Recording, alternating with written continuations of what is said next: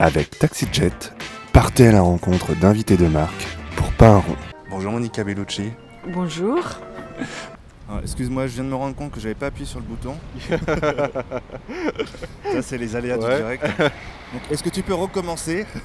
Comme j'ai acheté votre livre, je vais vous demander une petite dédicace si vous voulez bien. Ce sera la première. je- En J'ai direct? j'ai le privilège en direct, oui. J'ai le privilège voilà, d'a- d'avoir non seulement l'interview et la dédicace. Euh, tu es originaire de la région de Rouen, euh, je crois, où tu as fait tes, tes études aussi euh, à l'ESC. Tu vas me tutoyer pendant toute l'interview? Oui, je peux pas, non On se voit, c'est Si. mieux Si, si, on peut. Bon, bah, si si vous revenez à Nantes, vous écouterez JetFM et TaxiJet. Eh ben, J'ai écouté JetFM il n'y a pas longtemps. TaxiJet, le lundi à 20h sur JetFM.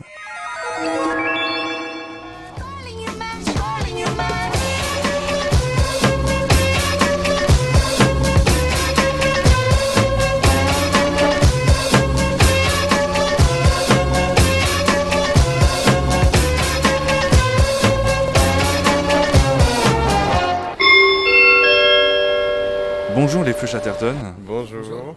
Alors je suis avec euh, Arthur et, Et Sébastien. et Sébastien. Alors euh, Sébastien, tu fais quoi toi dans le groupe? Je fais de la guitare et des claviers. D'accord. Voilà. Et Arthur, c'est le chant. Alors euh, c'est votre seconde venue à Nantes, je crois. Ouais, c'est ça. Oui. Euh, cette fois-ci, c'est au lieu unique. La dernière fois, c'était au Ferrailleur. Ouais.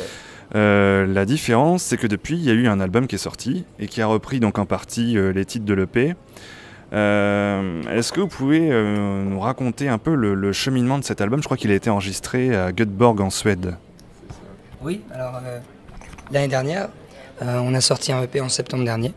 Et puis pour le, défendre, et puis aussi pour le plaisir, on, a pris la route et on a fait une première tournée d'une soixantaine de dates en France, en passant justement par Nantes sur les docks. Et, et en jouant sur scène comme ça, on a, on a affiné quelques titres qui sont sur le disque. Et on a aussi, euh, nous, affiné notre son surtout. Et alors, une fois cette première tournée finie, on s'est dit que c'était le moment pour nous d'enregistrer un, album.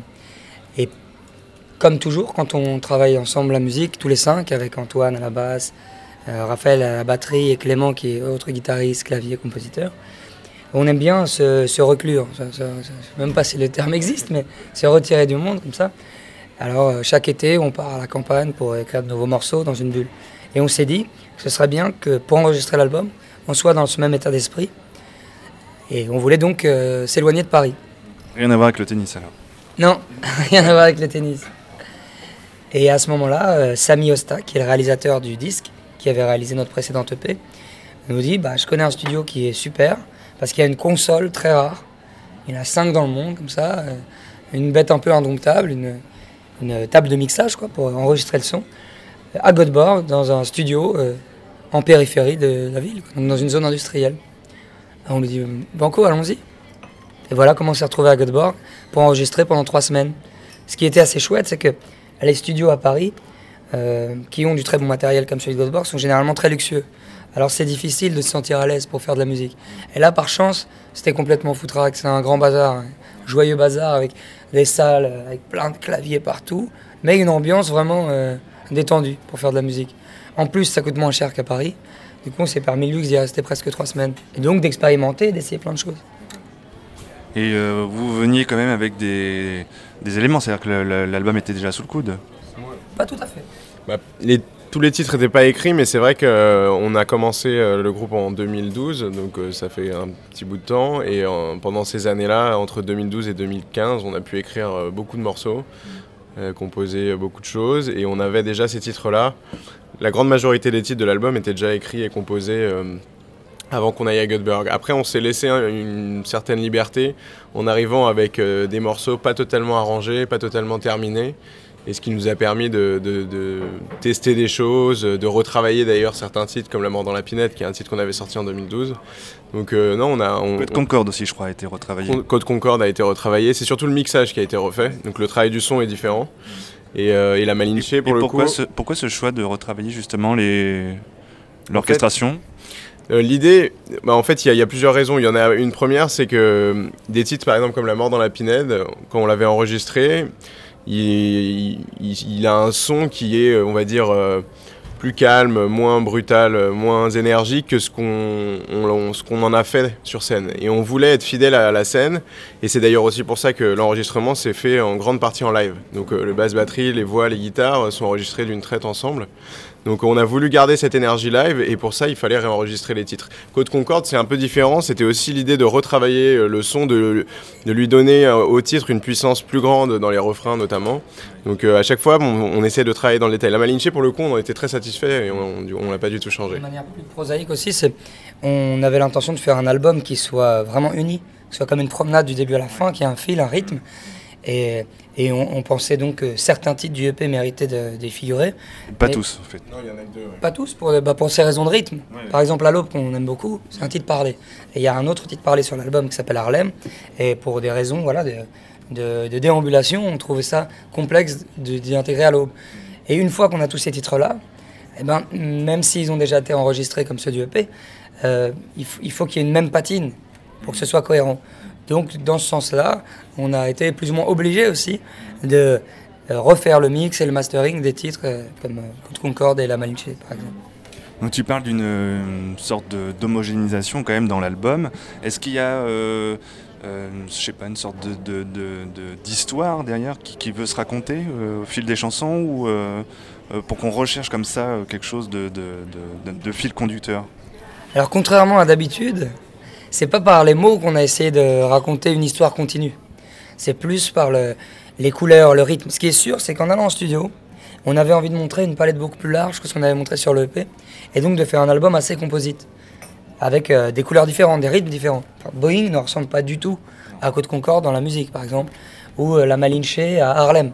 Et c'était très important pour nous que l'album soit composé de toutes ces touches de couleurs. Et donc, sans le vouloir et en même temps c'est un, un peu euh, en nous, on voulait que ce soit comme une, une promenade quoi. Et, et construire le rythme et cette histoire qu'on peut se raconter, elle ne doit pas être limitée par les mots.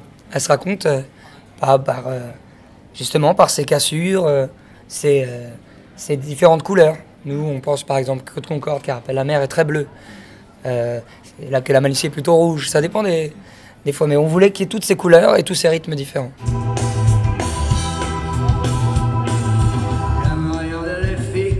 Sur la plage, sur leur peau, le soleil qui joue à cache, cache les ombres.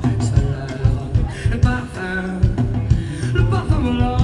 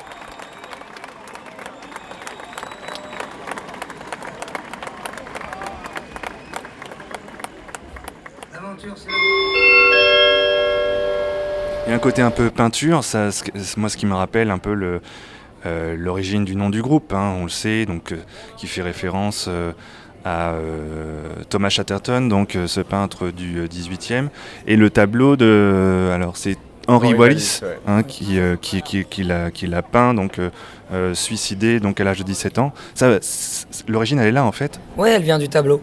Et c'est vrai que on, on se l'est, on se l'est jamais dit entre nous, on s'est jamais posé cette question. Mais, euh, mais on, sans s'en rendre compte, on, on fait des choses très visuelles. Et vous- ce tableau-là, vous l'aviez vu ensemble ou euh, Moi, je l'ai vu et puis je leur ai rapporté pour qu'ils aillent le voir. Quoi. Souvent, on fait comme ça. On voit quelque chose de bien, on en parle aux autres tout de suite.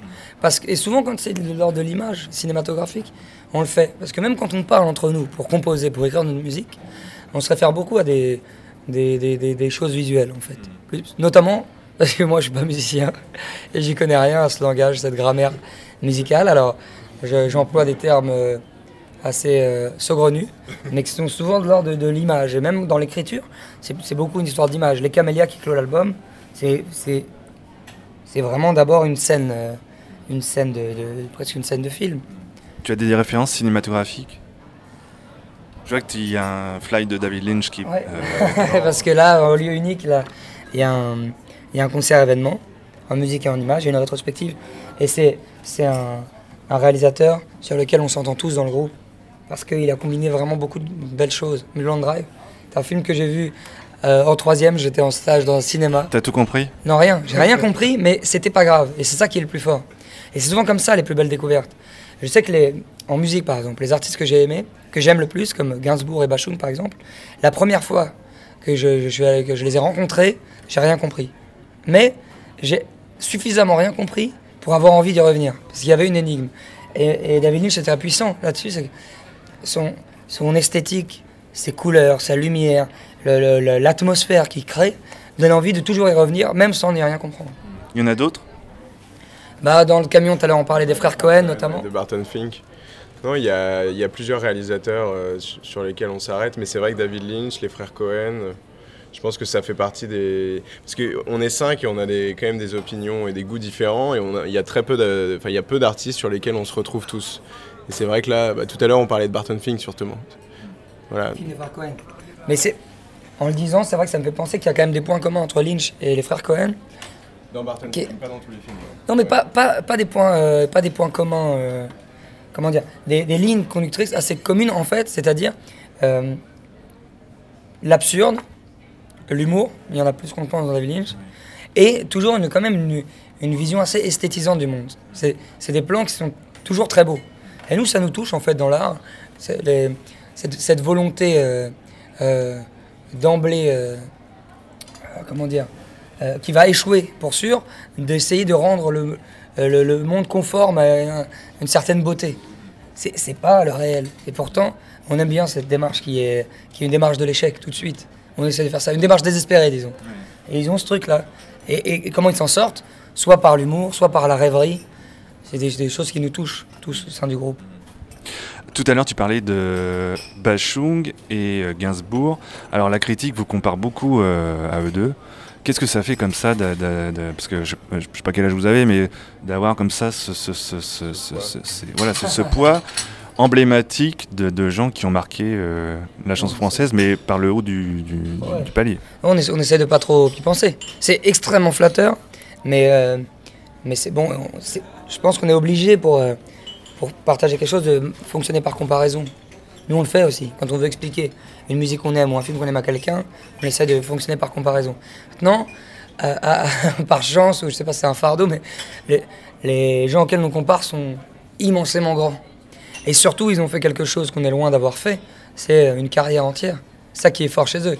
Donc euh, on prend ça comme un compliment, mais euh, on, on s'apesantit pas trop dessus parce que ça n'a pas vraiment de sens. À part peut-être une esthétique. Enfin, si, ce sont, ce sont nos, nos, grands, nos pères. C'est, ceux qui nous ont plus influencés. Voilà comment on reçoit le, le compliment. C'est, c'est les influences les plus, les plus claires de notre musique. Alors, ce qu'on rêve aussi chez vous, c'est euh, les textes très écrits. hein. je crois que c'est toi qui d'ailleurs les, les écrits, euh, qui entament. Donc, en fait, euh, moi j'ai l'impression qu'à chaque chanson, il y a une sorte de, danse en fait entre les paroles et la musique, à la fois euh, mélancolique et romantique. Euh, vous sentez d'ailleurs romantique, un peu comme euh, Thomas Chatterton? Un peu, mais pas tout à fait.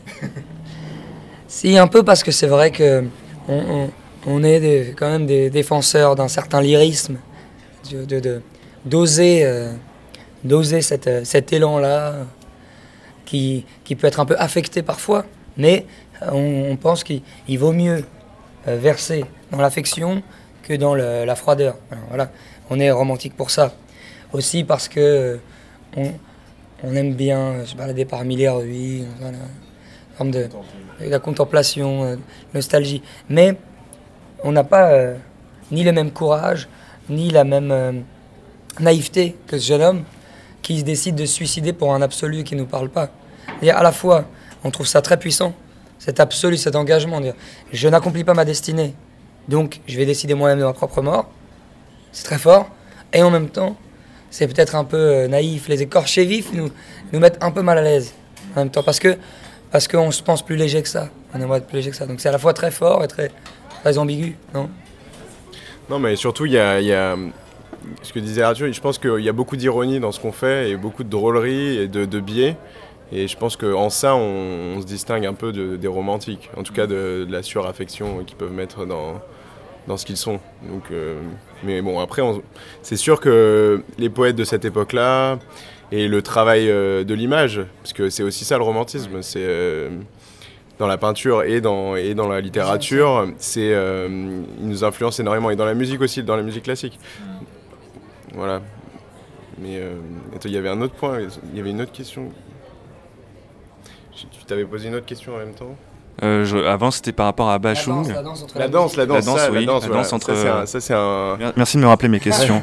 La danse entre la musique, ça c'est joli en plus la danse, le, le fait d'utiliser ce mot-là, parce que c'est- c'est c'est ça en fait, et même sur scène, il y a, il y a- y a- même physiquement, on, on vit un peu les choses comme ça. Il y a un, ce qu'on essaye de faire dans notre musique, c'est vraiment de, de faire euh, se marier euh, le texte, l'histoire qu'on raconte, et, euh, et les mélodies, le son, ce qui n'est pas facile en français, parce que plus qu'en anglais, euh, ce qui est vraiment quelque chose de de pas évident au début et, euh, et on arrive, euh, on essaye en tout cas de construire euh, des images, des ambiances musicales qui portent le sens du texte. Donc euh, ouais, c'est une forme de danse. hein. Ah, Il y a une valse entre la musique et, le- les, pa- et le- les, les mots. Sur scène, ça se, ça se reconnaît beaucoup plus parce qu'on est là physiquement. Et ça arrive qu'il y a des moments où voilà, je suis devant comme ça, et puis là je vais arrêter de chanter, alors je disparais, et puis il y a les guitares qui a- arrivent. moi, je trouve qu'il y a un côté un peu béco quand même chez toi. De... Hein, C'est marrant parce qu'on. on- on, euh, c'est récent, mais on me le dit de plus en plus. Alors, euh, pareil, c'est très flatteur aussi. Mais je. Je n'ai j'ai pas- j'ai pas fait exprès. Et il y a non, dans la composition aussi cette danse. C'est-à-dire que quand on compose, quand on écrit, quand il écrit, et souvent l'écriture et la composition sont- se font ensemble en même temps. Et, euh, et par exemple, un titre comme Code Concorde, le texte est écrit en même temps que la musique, avec des, dans Big Medium, qui est un autre titre de l'album, euh, ou même dans La Malinche. Donc euh, il y a vraiment ce, voilà, c'est une forme de dialogue constant. C'est pas euh, Arthur dans son coin qui écrit son texte et nous dans, la- dans notre coin la musique. C'est c'est vraiment, on essaye de, de danser le menuet ou la valse ensemble dans une cave, dans une cave. Parfois, c'est un peu brutal, c'est un peu gauche et tout, mais ça devient du rock du coup. Alors justement, Code Concorde, c'est quand même une chanson par- où on est aux paroles particulièrement bouleversantes, moi je trouve. Euh, c'est donc le drame hein, du naufrage du Cos Concordia en 2012. Ça vous a touché au point d'en faire une chanson? Oui, oui. Il y a aussi des références à DSK. C'est-à-dire que ce qui m'a touché dans ce fait divers, c'est euh, à la fois, bien sûr, comme tous les faits divers, le- la, la- la tragédie que c'est, voilà, en forme de, de mort en nombre, d'un coup sec, mais en même temps, tous les symboles qui. c'est une parabole, ce truc. Et pourtant, c'est la réalité. Alors, quand on tombe sur le journal et qu'on voit ça, on se dit, c'est pas possible. Le, monde est un mythe, c'est pas possible. Donc, J'ai pas vraiment décidé. On se rend compte que c'est un vendredi 13, que ça arrive. C'est comme dans les, comme dans les contes, comme dans les fables. C'est un très très gros bateau de nouveaux riches qui échoue à cause d'un petit caillou au pied d'un village de pêcheurs en Italie, très calme. Je veux dire, tout est extrêmement explicite. J'ai rien à, j'ai rien à raconter de plus. Le même jour, la France perd son triple A, qui au fond, pour, euh, pour la plupart des gens comme pour moi, ne représente pas grand-chose. Euh, on comprend pas pourquoi, mais visuellement c'est puissant. Il y a une lettre qui tombe, euh, on se rappelle euh, à l'école, il y a un- encore un truc qui tombe, c'est que des choses qui tombent ce jour-là. Et on est dans cette période euh, post-DSK où on a vu un homme encore, euh, une- un destin mythologique quasiment. La grandeur, la décadence. Et à cause d'un un fait. Un fait, cinq minutes dans sa vie. Le type va devenir président sans doute. Et là, il, il est euh, le paria de la société. C'est c'est comme, les- c'est comme les grandes fables. Donc là, je me Une dis, part de euh, tragédie grecque, hein, un C'est peu la tragédie grecque. C'est une tragédie grecque. Sauf qu'elle est, voilà, elle est d'aujourd'hui. Elle est, elle est pas loin de la Grèce et de l'Italie. Les Romains non plus. Ouais, c'est très romain tout ça. Qu'est-ce que, Quel regard vous portez sur l'actualité euh, et les médias en général? Parce que là, c'est. L'actualité est toujours un peu, un peu chaude. C'est un. Je parle surtout pour moi, parce que c'est un regard assez flou. C'est compliqué de décrypter ce qui se passe aujourd'hui. La, la seule chose que j'arrive à lire clairement, c'est que tout va très vite et qu'on est submergé par l'information au point qu'on rêverait que quelqu'un, un penseur très puissant, réussisse à nous donner des concepts et des grilles de lecture, euh, quitte à ce qu'on ne s'entende pas dessus, mais au moins des sortes de, concepts pour qu'on se batte avec ou contre ces concepts. Et où je désespère de trouver ça parce que j'arrive pas du tout à lire le monde dans lequel je vis. C'est pour ça qu'on fait des chansons et pas des programmes. Non, c'est sûr, je pense qu'il y a. Mais je pense que dans, En tout cas, je pense que dans le groupe, on ressent une forme de, ouais, de flou, d'absurdité, si c'est le seul mot euh, sur lequel euh, on- qu'on pourra utiliser pour décrire euh, ce qu'est ce le monde aujourd'hui, des situations euh, comme celle de, celle du, de la, chute du, du Côte Concorde euh, ou de DSK, c'est des situations totalement absurdes, comme celle qui s'est passée le 11 janvier. Et donc, voilà, après, c'est très difficile on n'est pas des penseurs, on, on écrit des chansons et on ressent des choses, on essaye de les passer dans nos chansons. C'est- Et ça, c'est peut-être euh, ce qu'on sait faire de mieux. Donc on n'arrive pas à analyser précisément ce qu'est ce qu'est le monde. Tout à l'heure, on parlait de ta prestance scénique. Euh, bon, il y a aussi, euh, euh, entre autres, euh, qualificatifs qu'on te donne, c'est le côté dandy, hein, qui est aussi donné à tout le groupe. Ça fait aussi partie de, de- de- de ta tenue vestimentaire quand tu arrives sur scène, etc. C'est quelque chose qui est travaillé, c'est quelque chose que, vous- que, tu avais souhaité, que le groupe avait souhaité? Ou c'est euh, naturel On s'est pas tant posé la question que ça. C'est-à-dire qu'on a fait un tas de concerts avant même que ce groupe existe. Il y a un côté un peu café concert quand vous arrivez sur scène, un peu, euh, un peu les, les vieux troquets, ouais, ouais, ouais. Oui, bah pareil, on le réfléchit pas, pas du tout. Euh, cette gestuelle, par exemple, elle, elle est née en répète entre nous. C'est quelque chose que je fais d'abord pour, euh, pas pour, pour moi, quoi. Pour rester alerte et ressentir toujours l'émotion quand je chante. Et la tenue, pareil, elle est arrivée parce que bah, je me disais, tiens, euh, dans la vie, ça m'arrive de m'habiller de, de- de cette façon, assez euh, solennelle, mais finalement sobre aussi. Je veux dire, c'est coquet, mais c'est sobre, c'est pas si apprêté. Le costume noir et blanc, finalement, c'est peut-être ce qu'il y a de plus, de plus abstrait, qui dit le moins de choses possible. Ça laisse place beaucoup à la chanson aussi, je pense. Et simplement, bah, en arrivant sur scène, moi, j'avais envie de montrer au public et, de, et même d'affirmer pour moi-même que ce moment-là est un moment particulier, solennel, de, de- comme des- un, un événement, quoi. Même pour nous, d'a- d'assumer ça. Peut-être que ça, c'est romantique. Voilà. De pas être nonchalant vis-à-vis de ça, de, de le clamer. Et pas d'arriver en se disant non, c'est presque rien, une fausse modestie. Non, c'est un moment qui est sérieux. On peut s'amuser, sérieusement, mais c'est- l'entrée est très importante. Alors voilà comment c'est né. C'est pas, être- pas, une- c'est pas une revendication. quoi.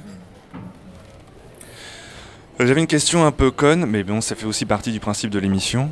Euh, entre la chanson Boeing et celle de Code Concorde, il y a une, une sorte d'affection particulière pour les transports, les gros transports en commun? Les transports, mais les- de toutes sortes. Les transports en commun sont pas que, que ce mobile, voilà. Si vous voyez ce que je veux dire. Voilà, le transport amoureux. Non, mais c'est vrai qu'on aime bien, parfois, on se dit qu'on est des, des chansonniers industriels. Non, mais c'est les monstres modernes. ouais, c'est vrai. Je pense, je pense que c'est c'est quelque chose qu'aurait. Enfin, les, poètes de, la fin du 19e parlaient des trains. Ils pouvaient évoquer aussi les, grandes révolutions de l'époque. C'est vrai que nous, on, est né dans ce monde où les avions restent des, choses fascinantes, les, bateaux. Bon, je pense que c'est quelque chose qui qui raconte le monde assez bien en fait, puisque c'est des des sortes de grosses bêtes assez informes dans lesquelles on, on, peut passer un, un grand bout de temps et euh, qui sont au final assez belles, mais parfois très tristes. Donc il y a énormément de choses qui se cachent derrière euh, ces bouts de métaux. Donc, euh, Et qui abolissent le temps et l'espace. C'est quand même pas des, c'est quand même pas des monstres de rien du tout. quoi. Avec, grâce ou à cause de ça, euh, la, la- la lenteur disparaît. Le, le- Oui, c'est un peu la machine, euh, la aussi, machine à remonter le temps euh, Ouais, des temps alors, modernes. Par moment, on est très heureux d'être dans l'avion ou d'être sur le bateau. Mais à d'autres instants, on se dit que c'est vrai que ça, ça aplanit tout un peu. Ça aplanit euh, ça planifie tout. ouais. Et on ne sait pas si c'est bien ou mal. Mais en tout cas, c'est sûr que ça, ça, ça, ça, ça distord euh, la réalité des grands monstres. J'ai une dernière question. Qu'est-ce qu'on peut vous souhaiter euh, de mieux? L'album vient de sortir. Ouais. Il vient de sortir et bah on, est, on, on vient de commencer notre tournée. Il y a combien de dates? Il y en a pour l'instant une soixantaine, mais jusqu'à avril. Non, on devrait en faire un peu plus. Mais euh, non, mais ce qu'on espère, c'est de faire, euh, de voir les salles remplies comme euh, on, tout à l'heure euh, au lieu unique et de, et de revenir avec un deuxième album dans, dans, dans quelques années, non, c'est sûr. Vous y travaillez gens soient touchés par, qu'on- qu'on, qu'on partage une émotion, une émotion honnête avec eux. Ça, c'est le plus beau privilège quoi, quand on y arrive. Travaillez déjà sur le deuxième album Il y a des choses qui, qui émergent Non, Ah pas du tout. là, là, on Il y a a- déjà celui-là On à, a, on a, élever. on a beaucoup travaillé, même si on dirait pas peut-être. Non, mais c'est entre la tournée et l'enregistrement de l'album qui s'est finalement terminé euh, mi-août. On a, on a bouclé l'album tout début août. Et le 15 août, on était déjà en, en répète pour, euh, pour monter le, le, le live avec ces nouveaux titres. Donc euh, là, on va profiter de ce moment de liberté où on n'a plus qu'à partager ces chansons avec le public. Si les chansons par accident germent, on sera très heureux. D'ailleurs, on en a encore dans les, dans les tiroirs, mais c'est, on n'y pense pas là. Là, on pense vraiment à, à, ouais, à voir euh, ce, qu'on- ce qu'on peut vivre avec les gens avec ce, ce disque-là, quoi, de l'album. Ok. Bah, merci à vous deux. Bah, merci. Et puis bah, bon concert pour ce soir. merci. Merci.